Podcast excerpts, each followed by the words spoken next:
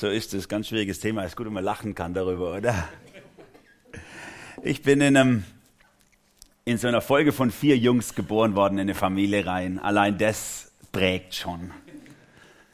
Zotige Witze, so eine chauvinistische Grundeinstellung zum Leben. Verstärkt wurde das dadurch, dass ich zwei dominante große Schwestern hatte. Es war immer so, wer gewinnt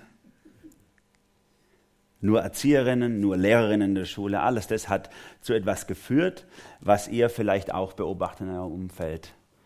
Es ist oft zwischen uns Männern und Frauen so ein, also Knirschen ist noch nett. Es ist so, wer gewinnt? Wer hat die Hosen an, sagt man so schön. Oder wo ist jemand einfach unterm Deckel vom anderen? Heilung ist in mein Leben reingekommen durch meine Frau. Sie hat zwar quasi alles, was ich bis dahin gelesen hatte, ad absurdum geführt über Frauen, aber sie hat Heilung in mein Leben gebracht. Im Frauenbild. Wo ich vorher wirklich oft so dran war zu kämpfen, meinen Platz zu behaupten, ich bin auch wer, ich bin nicht nur einfach ein Mann. So ist auf einmal ein echter Spiegel gekommen in mein Leben rein, der mir gezeigt hat, meine Frau, so wirkst du, das ist vielleicht besser, das wirkt auf mich so, das wirkt auf mich so. Vielleicht hätte sich Gott das eine oder andere ganz anders gedacht. Gerade auch durch das, dass sie in besonderer Weise meine Sünden und Schwächen einfach annehmen kann, scheinbar mühelos, ohne dass sich anstrengen muss, hat es eine unheimliche, tiefe, heilende Wirkung in mein Leben reingebracht. Ich bin begeistert davon, wie meine Frau zum Beispiel auch eine Stunde lang mit einem Baby auf dem Boden spielen kann. Ich halte es keine fünf Minuten aus. Den Rest beobachte ich lieber sie, wie sie mit dem Baby spielt. Für mich einfach kognitiv und emotional eine Überforderung, mehr als fünf Minuten damit zu verbringen. Dann später, wenn sie, sagen wir mal, Teenies sind, auf dem Fußballplatz drei Stunden zu verbringen, damit habe ich kein Problem. Ne?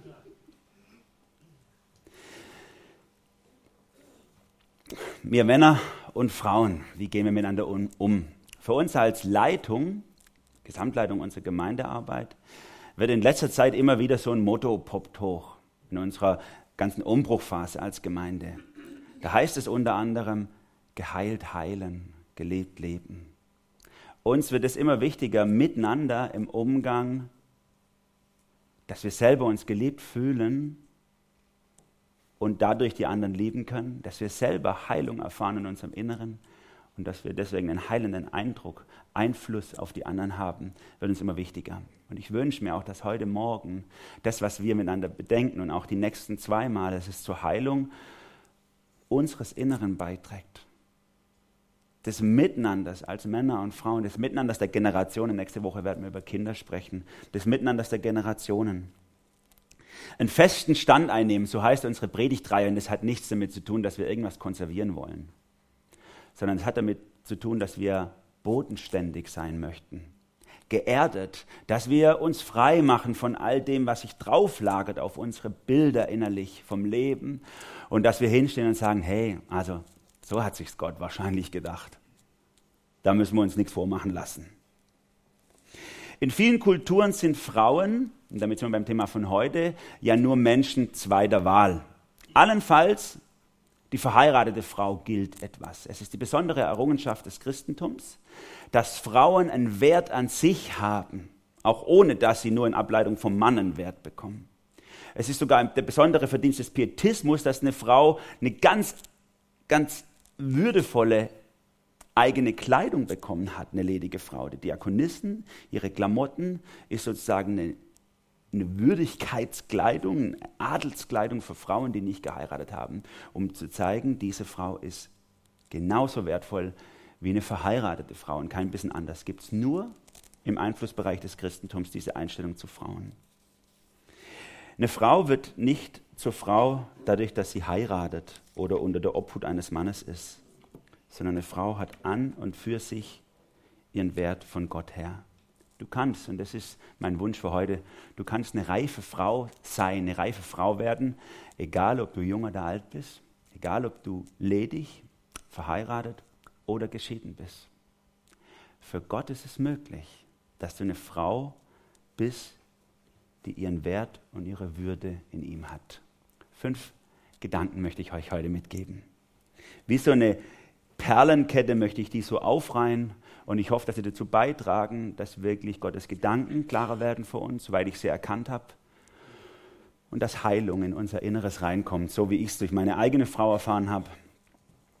Und vor allem auch im Umgang mit Gott natürlich. So kann es auch in eurem Leben geschehen. Der erste Gedanke, jetzt brauche ich das Bild, Pascal. Bitte? Müsste laufen. Ja, danke. Ich habe es mal so unterschrieben, Gottes Heilung für deine Persönlichkeit erfahren. Der erste Gedanke.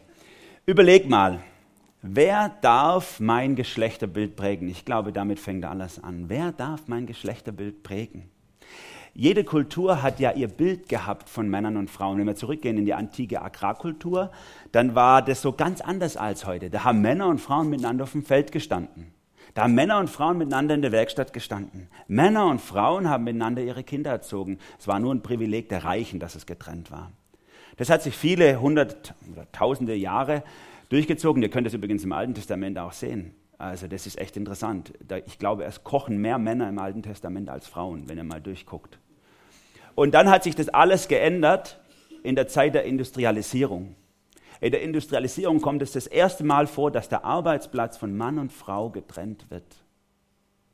Auf einmal geht der Mann ins Geschäft und Frau bleibt daheim. Und damit kommt eine Würde oder Wertigkeit in das Leben des Mannes hinein. Er ist der Brötchenversorger. Und die Frau macht nur den Job daheim, dafür gibt es kein Geld. Und deswegen ist es nichts wert. Hat natürlich auch alles mit unserer monetär geprägten Kultur zu tun. Auf einmal verändert sich alles und der Job zu Hause bei den Kindern, vielleicht noch ein bisschen den Garten versorgen, damit man noch nebenher Gemüse hat oder so, der wird irgendwie, das ist gar nicht dasselbe wie das, dass jemand in die Firma geht und schafft und dann auch später Karriere macht. Und mit steigendem Wohlstand kommt dann natürlich das, also das musste man machen in der Zeit der Industrialisierung, um durchzukommen, aber mit steigendem Wohlstand reflektieren Menschen auf einmal dieses geprägte Bild und sagen, hey, sag mal, was läuft denn da schief? Und dann haben wir Mitte des letzten Jahrhunderts Femi den Feminismus als Gegenbewegung, der dann am Ende in die Genderbewegung, die wir heute sehr stark haben, mündet, wo natürlich Frauen aufstehen und sagen so, ah, hallo? Also bin ich jetzt weniger wert? Also lass doch mal Männer Männer sein und Frauen Frauen sein. Das hat, hat der Feminismus wieder neu hochgeholt, war hochinteressant, habe gelesen, einen Satz von einer Feministin aus Amerika, die, die ganz ähnlich, wie ich es aussagen würde, über Männer und Frauen spricht. Zum Beispiel ein Satz, äh, schon in den 80er Jahren, ein Satz, Männer äh, suchen Reife im sich ablösen, Frauen suchen Reife im sich binden. Das könnte ich gerade so aus der Bibel sagen. Kommt aus der feministischen äh, Arbeit wieder Männer, Männer, Frauen, Frauen sein lassen. Hochinteressant. Natürlich haben sie auch das Kind mit dem Bad ausgeschüttet, wie bei vielen Bewegungen. Mein Bauch gehört mir Bewegungen und so Sachen, wo dann am Schluss nur Verlierer auf allen Seiten gegeben hat.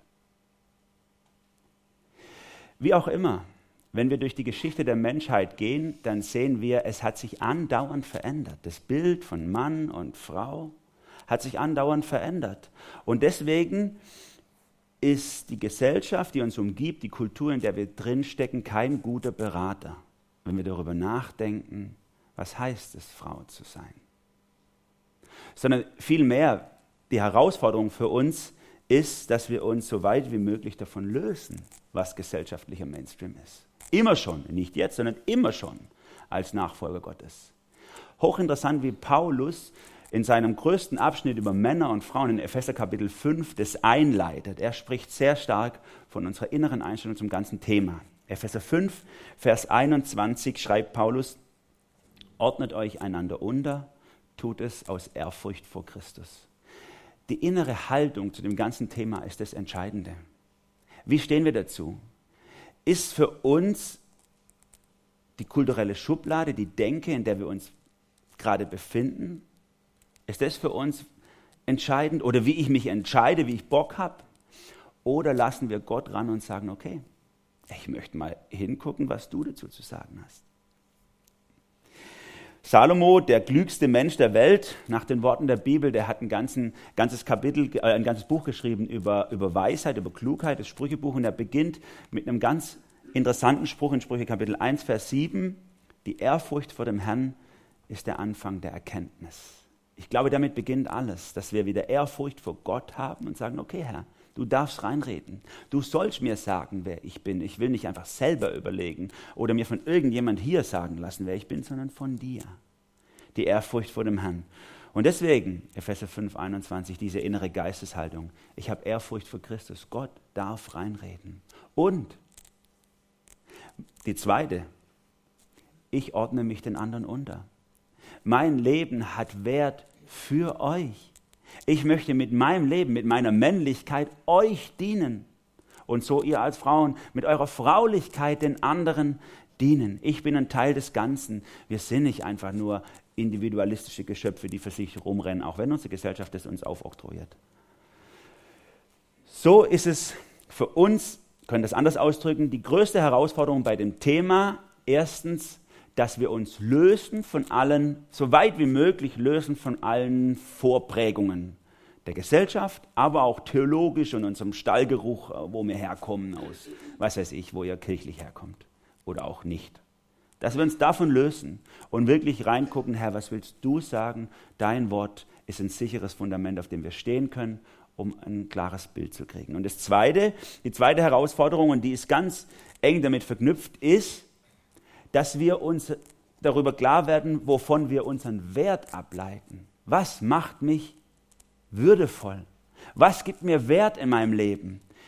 Sagen mir, erlaube ich den Menschen hier drin, den Männern und Frauen, dem anderen Geschlecht oder irgendjemandem mir meinen Wert zuzusprechen? Oder von meinem Job oder von irgendwas? Oder darf Gott mir meinen Wert zusprechen? Ich habe viele Bücher mal wieder gelesen im Vorfeld zu dieser Predigt. Eins davon kann ich nur empfehlen, nicht nur für Ehepartner, obwohl das Buch Ehe heißt. Tim und Kathy Keller, sie leiten oder haben eine Gemeinde in New York gegründet und die schreiben wunderbar, haben 15 Predigten gehalten zu diesem Thema Männer, Frauen, auch Singles und alles Mögliche da drin und haben ein Buch draus gemacht, hochinteressant. Da schreibt die Kathy Keller, also die Ehefrau, schreibt, berichtet von einer jungen Frau, die sie kennengelernt hat, Mitte 30, die völlig fix und fertig ist mit ihrem Leben, weil sie keinen Mann gefunden hat. Und in ihrer Kirche und Familie wurde ihr das so eingetrichtert, sozusagen, du bist was wert, wenn du einen Mann findest. Und sie hat keinen gefunden und ist jetzt Mitte 30. Und sie geht zum Therapeuten, um sich therapieren zu lassen, weil sie mit dem Leben nicht klarkommt, weil sie Depressionsschübe hat.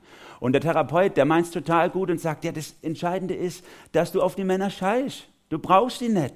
Du bist genauso klasse wie die Männer. Mach Karriere und, und, und werd erfolgreich im Beruf und hol deinen Wert daher und dann zeigst du es den Männern, dass du genauso viel wert bist wie sie. Und sie macht sich auf den Weg, macht wirklich tatsächlich Karriere, aber Überraschung, die Depressionen bleiben. Die sind immer noch da. Und sie ist fix und fertig. Und in dieser Phase, Mitte 30, lernt sie Jesus kennen.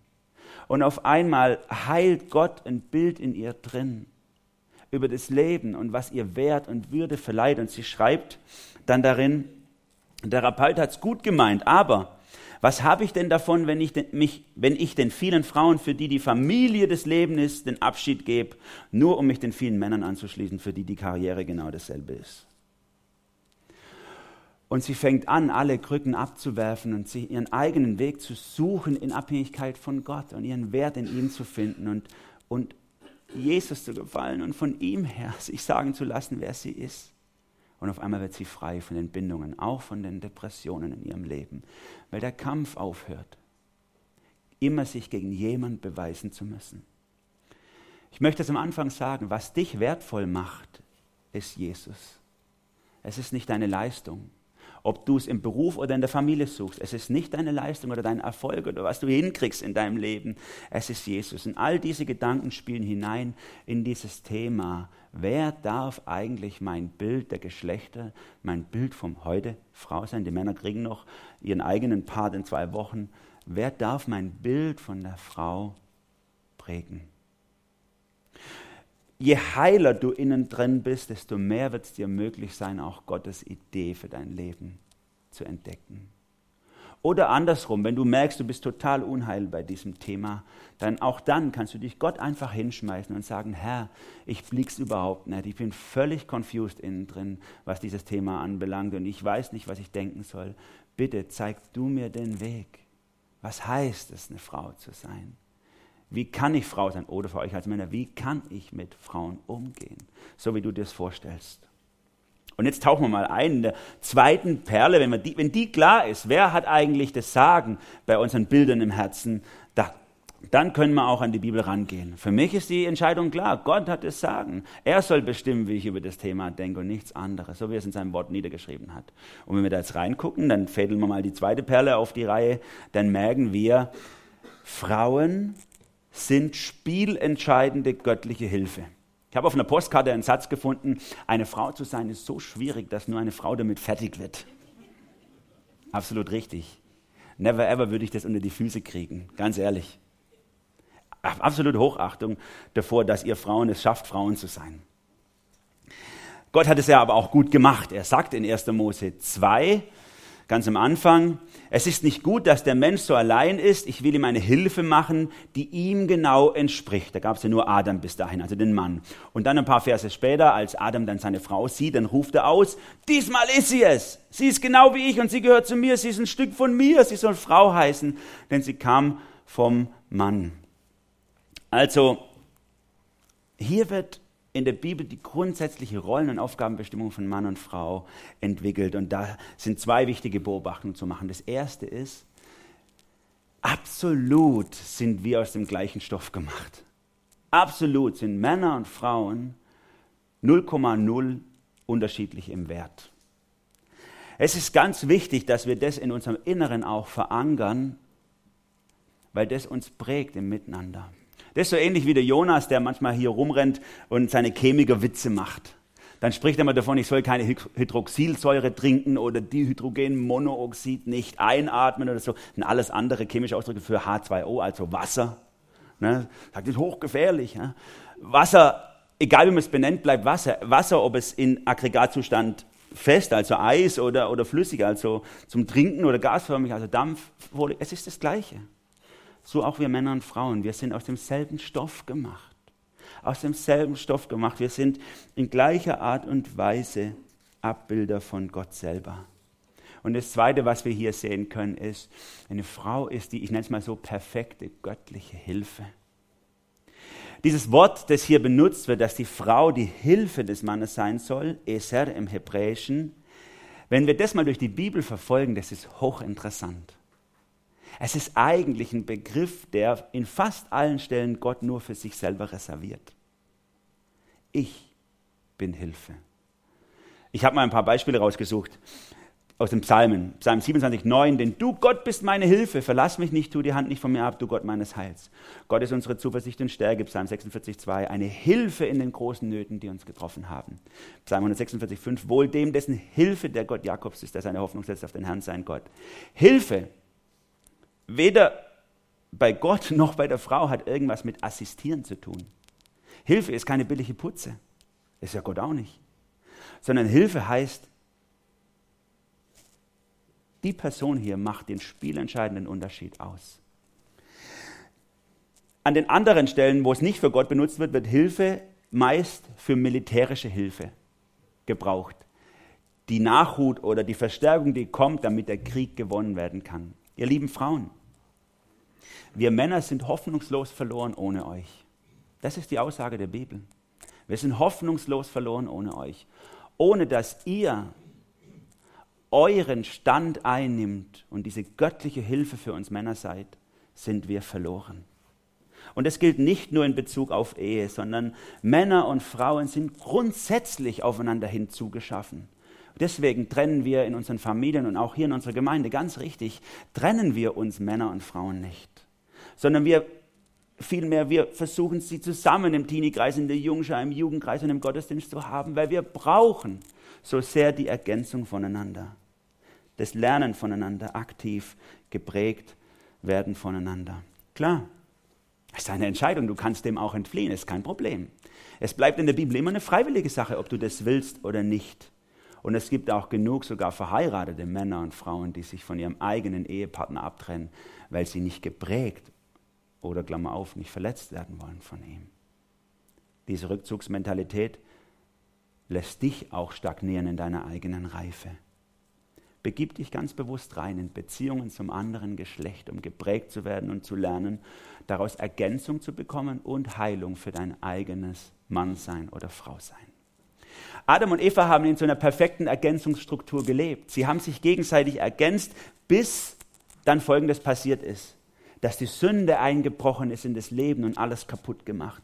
Und auf einmal hat sich alles verändert. Das Miteinander ist zu einem Gegeneinander geworden, war nicht mehr ein Füreinander. Und das hatte Folgen gerade auch für unser Miteinander, das wir bis heute leben. Könnt ihr hinten nicht lesen, ne? ich lese vor. Zur Frau sagte Gott, viel Unannehmlichkeiten werden über dich kommen und die Beschwerden deiner Schwangerschaft. Mit Schmerzen wirst du Kinder gebären, dein Verlangen wird sein, deinen Mann zu besitzen, doch er wird herrschen über dich. Es war nicht Gottes Gedanke sowas, aber das ist passiert. Durch die Sünde, aus dem Miteinander ist auf einmal ein Gegeneinander geworden, ein Fressen und gefressen werden. Es ist hochinteressant, dass wenn wir die Kulturen dieser Erde, zumindest die bekannten Kulturen, erforschen, dann können wir sehen, überall in allen Kulturen gab es Systeme oder existieren Systeme, wo Männer, zumindest in der Vergangenheit, wo Männer sozusagen die prägenden, leitenden Autoritäten dargestellt haben. Und in allen diesen Kulturen haben Männer über kurz oder lang es dazu benutzt, um Frauen zu unterdrücken und auszubeuten. Wir können das überall beobachten. Es ist nur noch ein Gegeneinander. Deswegen kann ich natürlich verstehen, warum unsere postmodernen Genderfeministinnen darum kämpfen, das abzuschütteln. Denn es ist nicht gerecht. Es ist nicht gerecht weltweit gesehen, wie wir Männer mit Frauen umgehen, ganz klar. Die Sünde hat es gemacht mit uns. Aber schlimmer finde ich noch, was Frauen mit sich selber machen. Wenn du als Frau deine eigene Weiblichkeit, die Gott dir gegeben hast, nicht in seinem Sinne auslebst, dann schadest du dir selber am meisten. Und das ist das, was ich bei uns oft beobachte. Da, Katie Keller nennt zum Beispiel ein Merkmal für, äh, für Frauen, finde ich sehr interessant, die Gabe des Empfangens. Deckt sich auch mit meiner Beobachtung, sagt er, vom ganzen Körper und von der ganzen Emotionalität, hat die Frau tendenziell eher die Gabe des Empfangens. Tendenziell heißt, Gilt nicht für jede Frau, in manchen Ehen ist es gerade andersrum. Nicht eine Schublade auf und alles sind drin, sondern tendenziell auf die Fläche gesehen hat die, hat, haben Frauen eher die Gabe des Empfangens. Und du kannst diese Gabe, das ist so eine heilsame, wertvolle Gabe, dass wir uns ein, dass ihr euch einfühlen könnt, könnt in, in Menschen und dadurch Heilung in eine Beziehung reinbringt. Ihr könnt es aber auch zerstörerisch ausleben indem er es zum Beispiel zu einer Hyperweiblichkeit aufbläht. Und das sind die Frauen, die sich immer an andere hängen, an anderen kletten und nicht loslassen können. Und ihren ganzen Wert im anderen suchen und an ihm hängen, sodass jeder denkt, so Mann, kann die nicht mal ein eigenes Leben leben? Das sind die, ist die Hyperweiblichkeit auf der einen Seite oder die Ablehnung von Weiblichkeit auf der anderen Seite. Das sagt, ich will das nicht. Ich will nicht dieses Gabe des Empfangens, das hört sich ja minderwert, also das will ich nicht. Und Frauen, die ihre eigene Weiblichkeit ablehnen, die dann so ein, so sag ich mal, egoistischen Selbstverwirklichungstrip leben und ihre eigene Weiblichkeit ablehnen, nicht heil in sich selber sind. So hat sich Gott Frau sein nicht gedacht. Du darfst als Frau, du sollst als Frau den Männern eine perfekte göttliche Ergänzungsstruktur bieten, eine Hilfe sein. Und darin darfst du Freiheit, Freude und Frieden erfahren. Die Frage ist tatsächlich, wem vertraust du eigentlich? Der Gesellschaft, die sagt, also Hilfe, das hört sich an wie billige Putze, das brauchen wir nicht, die holen wir uns aus Polen. Oder vertraust du Gott, der sagt, Hilfe, das bin ich. Hilfe ist ein göttlicher Begriff, ich bin Hilfe. Und dann feier das, dass du Gott repräsentierst im Umgang mit Männern. Die dritte Perle, die ich gerne auf, äh, rein will hier.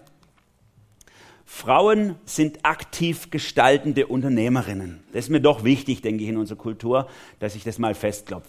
Wenn wir ins Römische Reich zurückgehen, in der Zeit, wo das Neue Testament geschrieben ist, dann hat in der Zeit ein uraltes Gesetz gegolten, die sogenannte Patria Potestas. Das war das alte römische Männerrecht, das sozusagen die Frau zu einem Sachgegenstand äh, degradiert hat, so wie eben Sklaven oder andere Gegenstände, die man im Haus sich hin und her schiebt. Und die Frau war ein Teil des Besitzes des Vaters und wenn sie geheiratet hat, war sie ein Teil des Besitzes des Mannes. Sie war dazu da, die Linie zu sichern, am besten Söhne hervorzubringen und eben auch so sich um deinen Haushalt zu kümmern, Sexualobjekt zu sein, was man halt so äh, gewollt hat von Frauen. Und ich glaube, dass dieses, dieses Denken sich in vielen, vielen Kulturen dieser Welt durchzieht, auch bei uns heute. Vor drei Wochen war hier in Rust gerade um die Ecke Miss Germany-Wahl. Also jeder normale, wo das anguckt, denkt doch, haben die Frauen einen Schuss weg? Es ist ja schön, dass dieses Mal nach fast 100 Jahren zum ersten Mal auch verheiratete Frauen und Frauen, die Kinder haben, zugelassen waren. Zum allerersten Mal seit 1927. Aber wie die Frauen halbnackt über den, über den Laufsteg galoppieren, sage ich jetzt mal, das ist ja auch nichts anderes als ein als ein Objekt, oder? Und so kann ich nur Ja und Amen sagen zu einem, zu einem äh, äh, Kommentar von einer feministischen Journalistin, die darüber geschrieben haben, was hier geschieht bei der Miss Germany-Wahl und Germany's Next Topmodel und alles Mögliche, ist symbolische Gewalt an Frauen. Es ist symbolische Gewalt an Frauen, die wir ausüben, weil wir sie zu einem Objekt unserer Lust degradieren. Das ist nicht in Ordnung. Frau sein hat nichts mit Rosa und Rüschenkleid zu tun, Ballett oder Erzieherinnenberuf wählen. Das sind Sachen, die sich in unserer Kultur etabliert haben. Ich will die gar nicht werden, die sind halt, wie sie sind, aber die sind ganz sicher nicht biblisch. Sondern Frau sein hat mit ganz anderen Dingen zu tun. Die können jederzeit verändert werden, diese Dinge. Das Christentum hat das Frauenbild vollkommen revolutioniert, indem sie ihnen im Rückgriff aufs Alte Testament gleiche Rechte eingeräumt haben. Wenn ihr mal im Alten Testament lest, das Bild von Frauen, das ist hochinteressant. Ich habe mal nur ein Beispiel rausgegriffen, Sprüche 31 ab Vers 10, einen langen Bibeltext. Ich lese ihn vor, nur die vorderen Reihen können ihn lesen, vermutlich. Der ist echt interessant, wie deine Frau beschrieben wird. Auch von Salomo geschrieben. Das kostbarste Juwel, das einer finden kann, ist eine tüchtige Frau. Ihr Mann verlässt sich auf sie und ihm fällt es nie an Gewinn. Sie tut ihm Liebes und kein Leid ihr ganzes Leben lang. Sie sorgt für Wolle und Flachs und verarbeitet es mit fleißiger Hand. Sie gleicht den Handelsschiffen, denn von weit her holt sie Nahrung herbei. Vor Tagesanbruch steht sie auf, bereitet die Mahlzeiten vor und gibt auch den Mägden ihren Teil. Sie überlegt es und kauft ein Stück Feld. Vom Ertrag ihrer Arbeit bepflanzt sie den Weidenberg. Sie packt ihre Arbeit energisch an, ist voller Tatkraft am Werk. Sie merkt, dass ihr Fleiß was bringt, arbeitet bei Licht bis spät in die Nacht. Nach der Spinnrolle greift ihre Hand, ihre Finger fassen die Spindel für Notleidende hat sie eine offene Hand und den Armen gibt sie gern. Sie macht sich keine Sorgen um den Schnee, denn für alle im Haus hat sie doppelte Kleidung. Sie fertigt schöne Decken an, kleidet sich in feines Leinen und Purpur. Ihr Mann wird von allen geachtet, sein Wort zählt im Rat der Gemeinde. Sie fertigt Hemden und verkauft sie, und dem Kaufmann liefert sie Gürtel. In Kraft und Würde ist sie gekleidet und lacht dem nächsten Tag zu. Was sie sagt, ist gut überlegt. Freundlich gibt sie ihre Weisungen. Sie behält im Auge, was im Haus vor sich geht. Das Brot der Faulheit ist sie nicht. Ihre Söhne stehen auf und preisen ihr Glück. Ihr Ehemann lobt sie und sagt, es gibt viele tüchtige Frauen, doch du übertriffst sie alle. Das Bild, was uns hier, und jetzt stellt euch mal vor, in einer uralten patriarchalen Umgebungskultur dargestellt wird, ist eine Unternehmerin. Eine Frau, die ein Handelsunternehmen leitet, die Haus und Hof mit angrenzenden Betrieben vorsteht und es fest in der Hand hat. Intelligent und fleißig leitet sie dieses Unternehmen. Das passt absolut ins Bild von der Schöpfung. Mann und Frau bekommen beide den Schöpfungs- und Kulturauftrag, nicht nur der eine von beiden. Beide bekommen den Auftrag, diese Erde zu bebauen und bewahren. Und diese Frau, die uns hier vorgestellt wird, die ist auf der anderen Seite aber auch ganz liebevoll, würdevoll. Sie ist fröhlich, sie ist überhaupt nicht griesgrämig. Sie bringt, man könnte sagen, ihren Mann erst richtig zum Strahlen. Ohne sie wäre er nichts. So scheint es zumindest in diesem Text zu sein. Es ist hochinteressant, dass die erste Person, die in Europa zum Glauben kommt, in der Bibel in der Apostelgeschichte beschrieben, ist Lydia. Und diese Lydia ist eine Pupohändlerin, also eine Handelsunternehmerin, die leitet einen Handelskonzern. Diese, das ist die erste Person, die zum Glauben kommt. Und in keiner Weise wird es von Paulus, der ihr sozusagen ihr das Evangelium bringt, irgendwie negativ konnotiert. Er sagt nicht so, also warum müssen die jetzt, also soll doch lieber ihren Mann machen und die soll daheim bleiben. Oder so. Es ist überhaupt, überhaupt gar kein Problem. Du darfst so gerne ein Unternehmen leiten als Frau. Du darfst so gerne in die Politik gehen als Frau. Wir möchten uns da ganz offen sein. Die Bibel hat da überhaupt gar kein Problem damit. Ich glaube, dass sich christliche Kulturen in der Vergangenheit auch oft stärker von Kultur als von christlichen haben prägen lassen in solchen Fragen. Deswegen lasst Frauen wieder Frauen sein, so wie Gott sich's gedacht hat.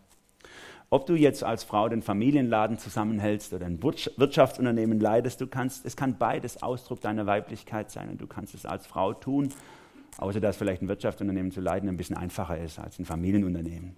Aber ansonsten kann beides ein Ausdruck deiner Weiblichkeit sein.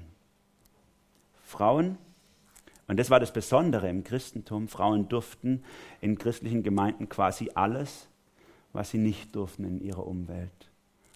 Und das hat zu was geführt, nämlich dass sie zum ersten Mal in diesem Umfeld der Patria Potestas, der absoluten Männerrechte, Freiheit geschnuppert haben.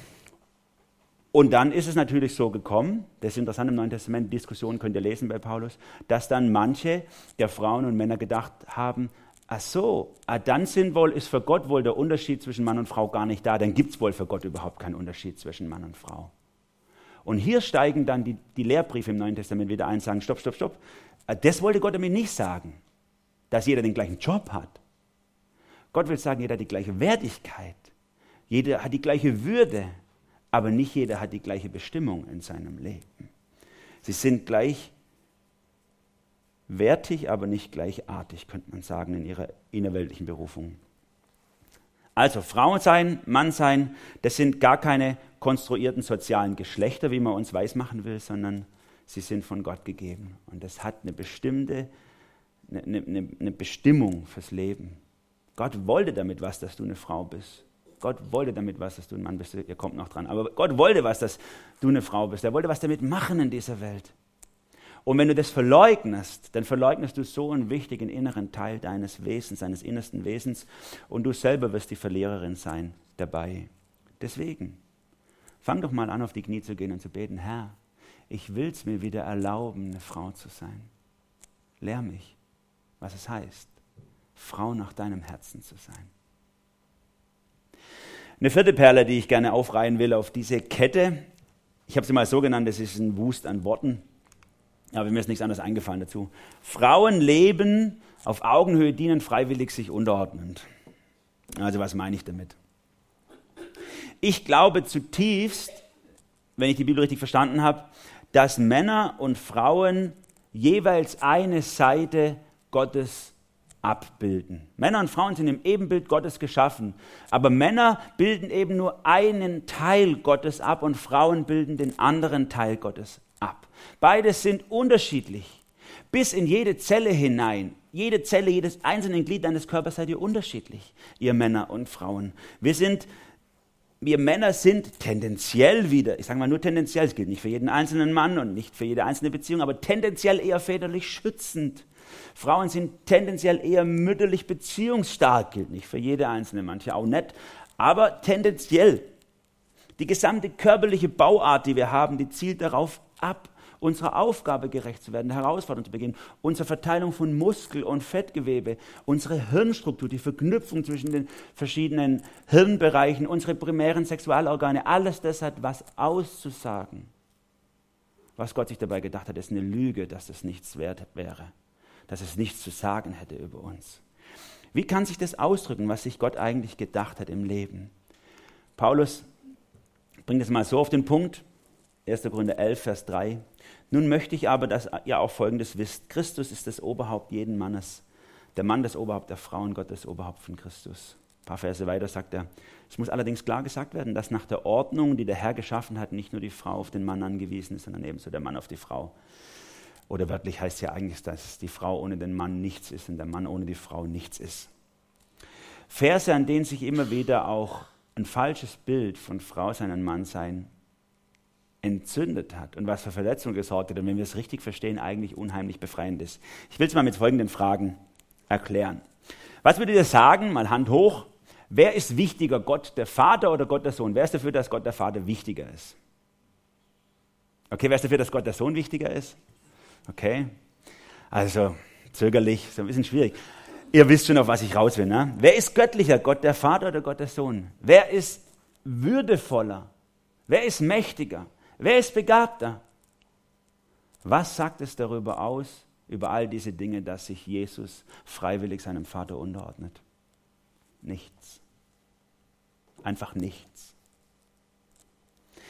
Deswegen ist das Reizthema der Unterordnung eigentlich, wenn wir es richtig verstehen, überhaupt gar kein Reizthema. Es ist nämlich überhaupt gar keine Frage von Begabung, besser sein oder Größeres vollbringen, sondern es ist eine Frage unserer Berufung.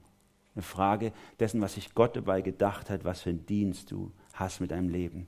Jesus hatte in keinem Moment ein Problem damit, sich seinem Vater unterzuordnen. Er hatte kein Problem damit, sich irgendwie weniger minderwertiger oder weniger wert zu fühlen weniger geliebt oder wichtig.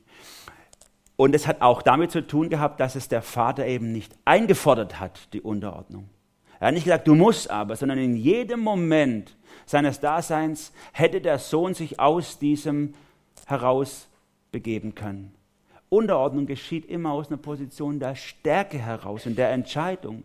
Jesus, ihr könnt es sehen, den Kampf, den Jesus immer wieder hatte, sich seinem Vater unterzuordnen. Im Garten Gethsemane, da sitzt er noch oder liegt er noch auf den Knien und sagt, ich will gar nicht, das tut so weh, ich habe keine Lust drauf.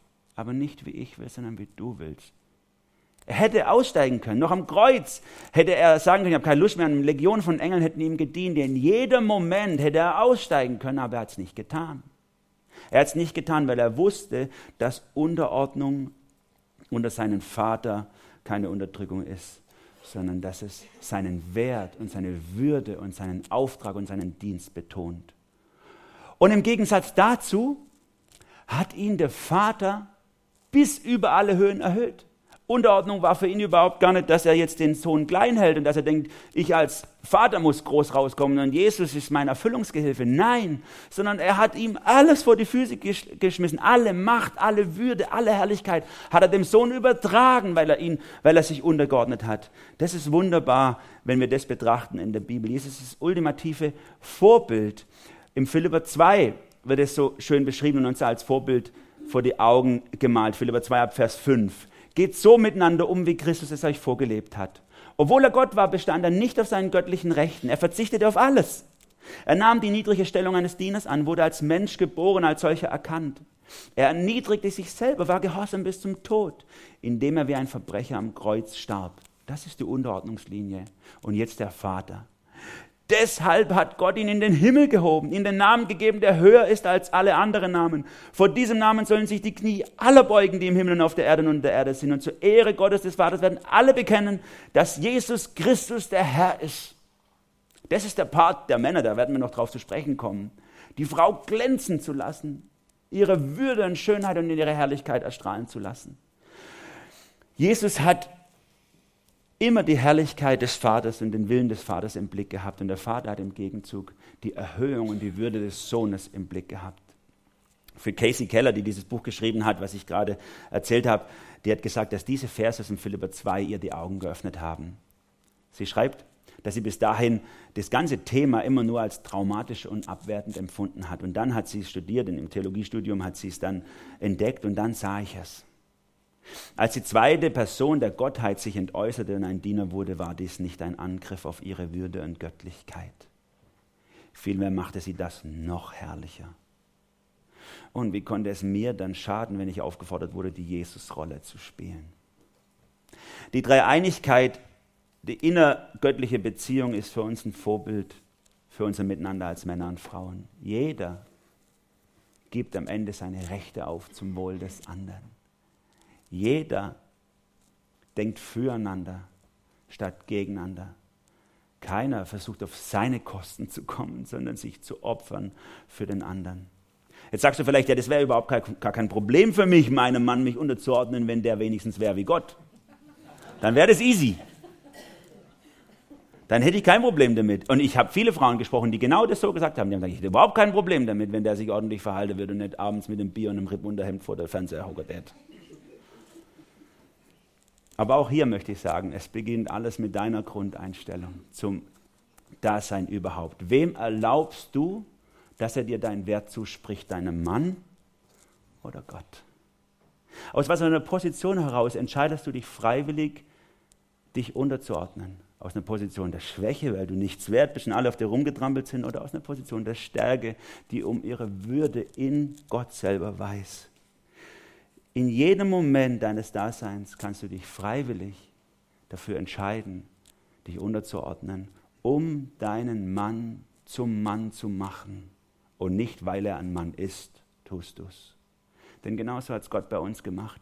Er ist für uns gestorben, als wir noch Sünder waren, um uns zu Heiligen zu machen. Er hat nicht gewartet, bis wir Heilige sind, um dann das zu tun. Du hast so viel Vollmacht im Leben von deinem Mann. Deine Liebe kann ihn aufblühen lassen oder zerstören. Du kannst dich unterordnen, gerade auch wenn dein Mann es nicht verdient, um ihm die göttliche Hilfe zu sein, die ihn zu Jesus hinführt. Und die letzte Perle auf der Kette, die ich aufreihen will. Und ich hoffe, ihr seid innerlich dabei, noch habt ein Ja dazu. Ich habe es mal so genannt. Frauen dürfen sich in den Schutzraum von Familie und Gemeinde zurückziehen. Die freiwillige, in jedem Moment selbst entscheidende Unterordnung der Frau unter, unter das Haupt des Mannes ist in der Bibel lediglich für Ehe und Gemeinde vorgesehen und für keinen anderen Bereich des Lebens. Ihr kennt vielleicht solche Shows im, im, im Fernsehen, wo Experimente vorgemacht werden und dann wird den Kindern gesagt, Kinder, passt bloß auf, macht sowas nicht daheim nach, sonst explodiert das Haus oder so. Das ist verboten, das ist nur für jetzt. Bei dem ganzen Experiment Mann und Frau schreibt Gott groß drüber, bitte macht's nur in der Ehe und Gemeinde nach. Ansonsten explodiert alles. Hört bloß auf damit, eine gesellschaftliche Politik draus machen zu wollen. Es braucht einen Schutzraum für dieses Konzept. Es ist viel zu gefährlich, das in einem ungeschützten Raum zu machen, weil du dich ja so verletzlich machst als Frau, ich sag mal auch als Mann, wenn das richtig versteht, aber da kommen wir noch drauf. Heute geht es um dich als Frau, weil du dich, dich so verletzlich machst Deswegen brauchst du im Idealfall eine liebevolle Familie, wo dein Mann ein liebevoll dienender Leiter für dich ist, der das Beste für dich will, der immer bemüht ist, dass du gut rauskommst. Da kannst du dich optimal entfalten in deinem, in deinem Frausein. Leider ist es natürlich nicht immer so ideal, ich weiß. Oder auch in der Gemeinde, wo du liebevolle, dienende Männer als Leiter hast, wenn ich das richtig verstehe, von Gott her die sich deswegen berufen lassen haben in die Gemeindeleitung, weil dein Wohl ihnen über ihr eigenes geht, weil sie gerne sich zurückstellen, damit du wachsen kannst, damit du einen Schutzraum hast und du vorwärts kommen kannst. Und nur auf diesem Hintergrund können wir auch solche Verse richtig verstehen, die dann auch über Frauen und Gemeinde in der Bibel ge gesprochen werden. Auf diesem Hintergrund, dass hier was Revolutionäres passiert ist in, unter den ersten Christen. Da schreibt Paulus 1. Timotheus 2, 11 bis 13, eine Frau soll still und mit ganzer Bereitschaft zur Unterordnung auf das hören, was im Gottesdienst gelehrt wird. Ich gestatte es einer Frau nicht, vor versammelter Gemeinde zu lehren und sich damit über die Männer zu stellen. Sie soll sich vielmehr still verhalten. Zuerst wurde nämlich Adam erschaffen, erst danach Eva. Aufgrund solcher Bibelstellen, wenn wir die einfach rausrupfen, ist schon viel Verletzungen gegeneinander passiert. Und das ist nicht die Absicht Gottes sondern Gott entfaltet das Konzept eines Schutzrahmens durch die ganze Bibel für dich als Frau. Und auch diese Gemeinde soll ein Schutzrahmen sein, in der du dich entfalten kannst. Gott möchte, dass Männer sich berufen lassen in die Leitung. Klammer auf, Klammer zu, manchmal denke ich, weil er weiß, dass mir sonst lieber vor dem Fernseher hocke und ein Bier trinke und, und Sportschau gucke vermutlich. Aber ich weiß ja nicht hundertprozentig genau, was die Absicht Gottes damit war. Gott möchte, dass du dich geliebt und geschützt fühlst, dass Männer dienend leiden in der Familie und in der Gemeinde. Es geht nicht um Beruf, Begabung, sondern es geht um Berufung. Ich als Mann möchte nicht Freude haben am Herrschen, sondern am Dienen. Und auch du darfst es als Frau. Ich will nicht selber aufblühen, ich möchte, dass andere aufblühen in meinem Bereich. Es geht nicht um meine Idee vom Leben, sondern um Gottes Idee. Nochmal Kathy Keller, sie schreibt, die äußeren Details der familiären Arbeitsteilung können quer durch die Ehe und Gesellschaft ganz verschieden aussehen. Aber die behutsam dienende Autorität des Mannes, der das Haupt der Familie ist, und das starke, gütige Geschenk der Unterordnung der Frau machen uns wieder zu den Menschen, als die uns Gott bei der Schöpfung gemeint hat. Ich muss euch ehrlich sagen, aus meinem Leben, da ich ja nicht so einen 9-to-5-Job habe, sondern es mehr so verrupft ist über den ganzen Tag, ich putze und koche genauso gern wie meine Frau und zu manchen Zeiten auch genauso oft wie meine Frau zu Hause. Ich bügele nicht so gern, sie auch nicht. Ähm, wir waschen beide sehr gerne. Wir spielen gerne mit den Kindern, sie lieber mit den Jüngeren, ich lieber mit den Älteren. Wenn es uns alles zu viel wird, ziehe ich mich lieber hinter Bücher und Bildschirme zurück und meine Frau lieber hinter ihre Nähmaschine. Aber ganz ehrlich, was hat das alles auszusagen über uns als Männer und Frauen? Nichts. Einfach nichts.